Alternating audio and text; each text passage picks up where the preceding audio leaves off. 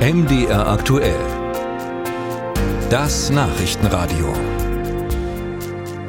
Jetzt schauen wir nach Schweden. Dort soll bei einer Demonstration eine Ausgabe des Korans verbrannt werden, genehmigt von der Polizei. Das Ganze geplant vor der irakischen Botschaft in Stockholm.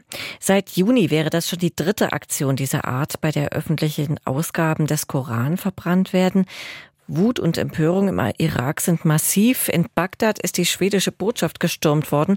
Demonstranten hatten dort Feuer gelegt über den Konflikt. Und das Verständnis von Meinungsfreiheit in Schweden möchte ich jetzt sprechen, beziehungsweise habe ich gesprochen vor circa zwei Stunden mit Julia Weschenbach, unserer Korrespondentin in Stockholm.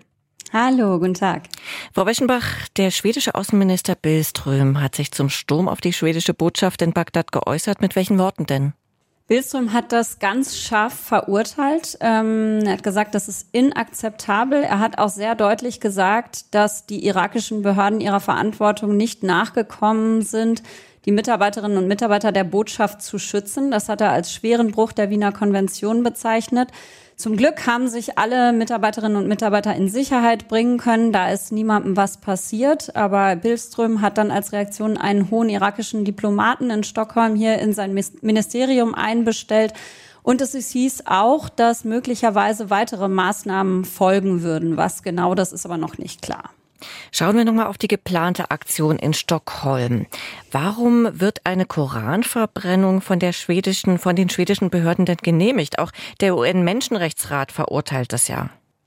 Die schwedische Polizei kann gar nicht anders, als solche Demonstrationen zu genehmigen, weil die Meinungsfreiheit in Schweden so ein hohes Gut ist und so gut geschützt ist im Grundgesetz. In diesem Jahr hat sie hat die Polizei sogar schon mal versucht, eine Demonstration zu verbieten, weil sie die Einschätzung vertreten hat, dass der Protest dagegen zu einer größeren Terrorbedrohung für Schweden führen konnte. Aber selbst das hat ein Gericht dann wieder gekippt und das zeigt einfach, unter welchem großen Schutz die Meinungsfreiheit hier steht.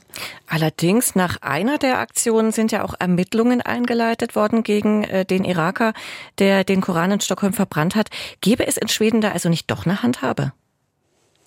Im Nachhinein schon, vorher aber nicht. Also die Polizei darf solche Aktionen nur verbieten, wenn die Gefahr besteht, dass die Demonstranten für Unruhe sorgen könnten. Aber das war bislang eben nicht der Fall. Da haben eher Gegendemonstranten dann äh, für etwas Unruhe gesorgt. Ähm, die Polizei kann dann eben hinterher Ermittlungen einleiten, wie in diesem Fall, aber sie kann sie nicht vorher verbieten.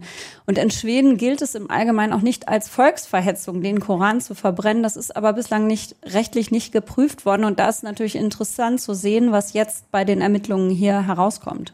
Hm. Wie schätzen Sie es denn ein? Welche Meinung herrscht in der schwedischen Bevölkerung denn vor? Also muss eine Aktion denn sein, die andernorts Menschen so zur Entrüstung bringt? Wie sehen das die Schweden? Ja, da hat sich die Meinung, äh, die öffentliche Meinung in den vergangenen Monaten sehr geändert. Ähm, zu Beginn haben viele die Entscheidung, diese Aktion nicht zu verbieten, ganz stark verteidigt, weil die Meinungsfreiheit den Schwedinnen und Schweden eben extrem wichtig ist. Aber inzwischen ist da ein Umdenken da. Ähm, ich habe eine Umfrage gesehen, nach der die mehr als die Hälfte der Schweden inzwischen für ein Verbot ist. Und das hat sicherlich auch mit der gefühlten Bedrohung zu tun, die durch diese Proteste wächst. Ähm, also so langsam fehlt ihnen auch das Verständnis dafür, dass man das unbedingt öffentlichkeitswirksam machen muss, auch wenn es erlaubt ist bislang.